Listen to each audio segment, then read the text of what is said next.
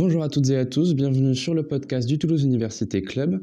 On se retrouve aujourd'hui avec euh, Katia Basile. Bonjour. Bonjour. Donc euh, vous êtes euh, juriste avec une spécificité, vous êtes également sexologue et on va parler aujourd'hui de la question des violences sexistes et sexuelles. Donc d'abord, qu'appelle-t-on violence sexiste et sexuelle? Alors pour moi, ce serait toute atteinte du coup à l'intégrité sexuelle d'une personne. Et donc à quel moment on va franchir la limite entre taquiner un proche pour rire et agresser réellement verbalement une personne? Si on prend le cas d'une violence verbale à l'encontre de quelqu'un Pour moi, ça il faudrait se placer du coup dans la psychologie de la d'une personne qui pourrait être victime. Du coup, à n'importe quel moment, la personne pourrait se sentir mal à l'aise ou elle n'aurait pas donné son accord pour n'importe quel type de comportement, et ben on franchirait une limite qui serait euh, du coup mal vécue pour la personne victime de ces agissements.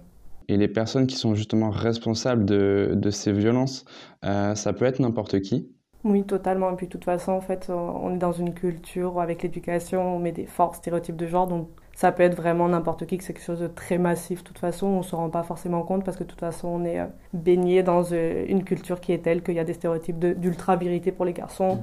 et des stéréotypes de docilité ou de faiblesse pour les filles depuis une éducation euh, très tôt. Ça peut être même quelqu'un de l'entourage proche oui, bien sûr, et c'est souvent le cas. De toute façon, la plupart des victimes sont victimes à 90% de quelqu'un qu'elles connaissent. Ça peut être la famille, ça peut être le conjoint, ça peut être un ami peut-être inviter les, les, gens à faire attention à, quand ils vont taquiner quelqu'un, mettre de leur entourage proche, justement parce que c'est quelqu'un de proche, on met peut-être moins de limites. Avez-vous une définition du consentement? Je définirais le consentement du coup comme euh, toute atteinte à l'intégrité corporelle d'une personne. Donc ça veut dire qu'à n'importe quel moment où quelqu'un toucherait le corps d'une autre personne, il faudrait demander euh, l'accord de la personne. Ça peut aller du simple acte médical à euh, un flirt entre deux personnes.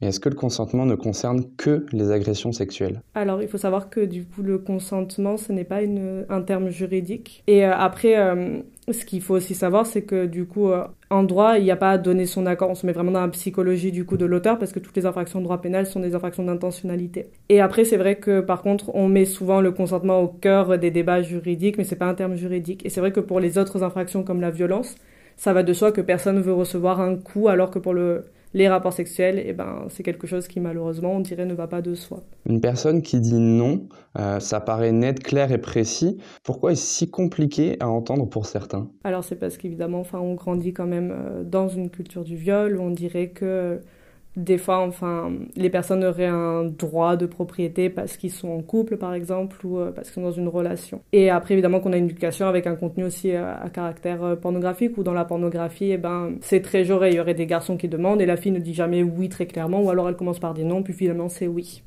Justement, on entend souvent de, la, de la part de certains, il ou elle a dit non, mais je sais très bien qu'en fait, ça voulait dire oui. Qu'est-ce qu'on peut en dire là-dessus? Alors déjà, du point de vue euh, légal, la loi ne demande pas d'avoir dit non ou oui. Parce qu'évidemment, il y a des phénomènes de dissociation, de tétanie, où c'est pas à la victime d'avoir du coup à donner un consentement clairement explicite, mais on se met dans la psychologie de l'auteur. Et l'auteur doit avoir fait un acte en fait par violence, contrainte, menace ou surprise. Vous êtes juriste. Quelles sanctions la loi prévoit-elle pour quelqu'un qui ne respecte pas le consentement d'un ou une partenaire? Alors, c'est très large parce que du coup, consentement, c'est pas une infraction euh, pénale en soi, mais du coup, ça va dépendre du type d'agression. On peut partir de la simple amende. La simple amende, ça peut être du coup de harcèlement de rue. C'est une contravention. Et on peut aller jusqu'à 30 euh, ans de réclusion du coup à perpétuité si on est vraiment sur un viol euh, très aggravé. Donc la loi protège quand même les victimes. Est-ce qu'il y a d'autres points sur lesquels euh, elle, elle, les protège? La loi prévoit déjà, il y a, au niveau civil, il y a des dommages à intérêt pour les victimes qui se disent du coup victimes. Il y a aussi des amendes et du coup des peines de prison qui devront euh, être euh, versées ou accomplies du coup par l'auteur des faits. Donc il faut ne pas hésiter à aller se tourner vers la loi et demander des réparations lorsqu'on est victime. Tout à fait. Après, ça peut être très dur de porter plainte. Il faut rappeler aussi que les policiers n'ont pas le droit de refuser une plainte en fait. Ils doivent envoyer les plaintes quelles qu'elles soient au procureur de la République et c'est lui du coup qui va euh, décider qu'il y a l'opportunité des poursuites. Donc presque faire du forcing un peu au commissariat pour, euh, pour se faire entendre. Oui, et si un commissaire du coup refuse de porter plainte, enfin il y a du coup euh, deux défenseurs des droits pour signaler du coup qu'un commissariat a refusé une plainte ou il y a des services d'inspection des services de police et gendarmerie. À qui on peut parler quand on est par exemple victime? Alors nous, évidemment, qu'on reçoit du coup les victimes d'infractions sexuelles, donc on peut faire appel à la Maison des droits des enfants et des jeunes, on peut aussi faire appel au CDFF, on peut faire appel du coup arrêtons les violences euh, gouvernement, c'est un site du coup on peut porter plainte directement en ligne, il y a des numéros verts, il y a SOS viol femmes et information. C'est le 08 0005 95 95 ou encore un autre numéro de jeunes violence écoute, c'est le 080 880 77 00 où il y a aussi France Victime. Donc on recensera tout ça sur, euh, sur le site internet euh, du TUC. Est-ce que la loi protège les victimes de violences sexistes et sexuelles Oui, tout à fait. Après, quand on dit consentement aussi, la Cour européenne des droits de l'homme a interdit en fait euh, toutes les lois qui stipulaient qu'il fallait dire non. Donc une victime n'a pas à dire non pour se justifier, on se met dans la psychologie du coup de l'agresseur. Et l'agresseur, c'est toute personne qui agit par violence, contrainte, menace ou surprise. Et la plupart des infractions de façon en droit pénal sont des infractions d'intentionnalité. Donc on se place bien du côté de l'agresseur qui a une intention en fait de mettre mal à l'aise la personne ou de générer un comportement sexiste ou sexuel. Selon vous, le sport, puisqu'on est au Toulouse Université Club, euh, on va parler de sport, est-ce que c'est un lieu où il est crucial d'inclure cette notion de consentement? Oui, après c'est important de rappeler qu'il y a tout ce qui sont les règles du sport. Et c'est vrai que le sport, euh, très rapidement, on peut toucher à l'intégrité corporelle physique, donc c'est un lieu qui est un peu à part. Mais il faut avoir consenti du coup à n'importe quel contact physique quand même sur des lieux de sport. Le paradoxe, puisque le sport est, euh, est un incroyable outil d'inclusion et d'éducation, pourtant c'est un univers où les violences euh, sont pas mal ancrées et où le sexisme est souvent de rigueur. Comment ça peut s'expliquer un tel phénomène? Alors moi personnellement j'ai travaillé du coup avec des clubs de rugby pour toutes les questions de, de consentement il faut savoir que c'est des milieux, par exemple, dits très masculins, où il y a des forts stéréotypes de genre et de virilité, en fait.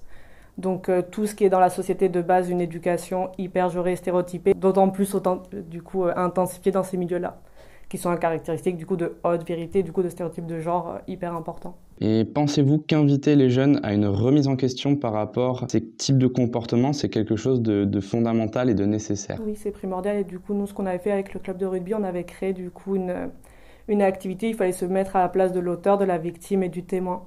Et c'est en fait ce travail qu'il faut faire d'empathie, de se mettre à la place de n'importe qui, autant auteur que victime que témoin. Et peut-on résister seul face à une question de violence sexiste? Alors évidemment que c'est très dur d'en parler. Il y a très peu de filles qui portent plainte. De toute façon, c'est un long travail de pouvoir porter plainte.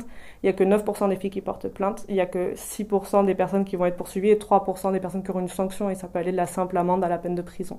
évidemment que ça serait euh, hyper bien de se faire accompagner. C'est pour ça qu'il y a des structures qui sont euh, du coup spécialisées qui peuvent aider. Mais ça peut être très dur pour les filles d'en parler. En sachant de toute façon que la parole va être complètement souvent banalisée ou pas entendue. Donc une difficulté à en parler, mais une importance à le faire quand même. Donc euh, ne pas hésiter euh, à appeler les numéros. Euh. Tout à fait, oui. On a parlé donc du milieu du sport, mais les violences sexistes peuvent être partout, dans la rue, à l'école, même à la maison. Comment on peut s'en protéger sans pour autant devenir complètement parano? Alors moi j'aurais tendance à dire que c'est pas aux personnes victimes de s'en protéger et qu'il faudrait plutôt responsabiliser de l'autre côté.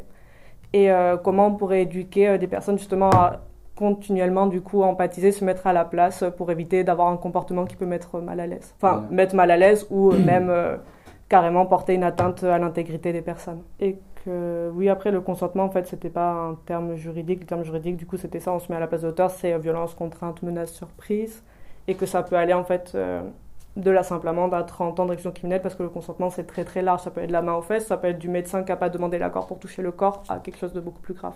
Très bien. En tout cas, ça, ben, 90% des victimes, quand même, c'est les personnes associées au genre féminin. Et elles sont victimes, euh, ben, grande majorité, par des hommes. Et même les hommes qui sont victimes de violences sexuelles le sont de la part d'autres hommes dans les chiffres. Après, c'est pas que biologiquement, ben, il y aurait, euh, on serait euh, violeur ou agresseur sexuel, c'est qu'il y a vraiment une éducation genrée qui est psychologique et sociologique qui favorise ça.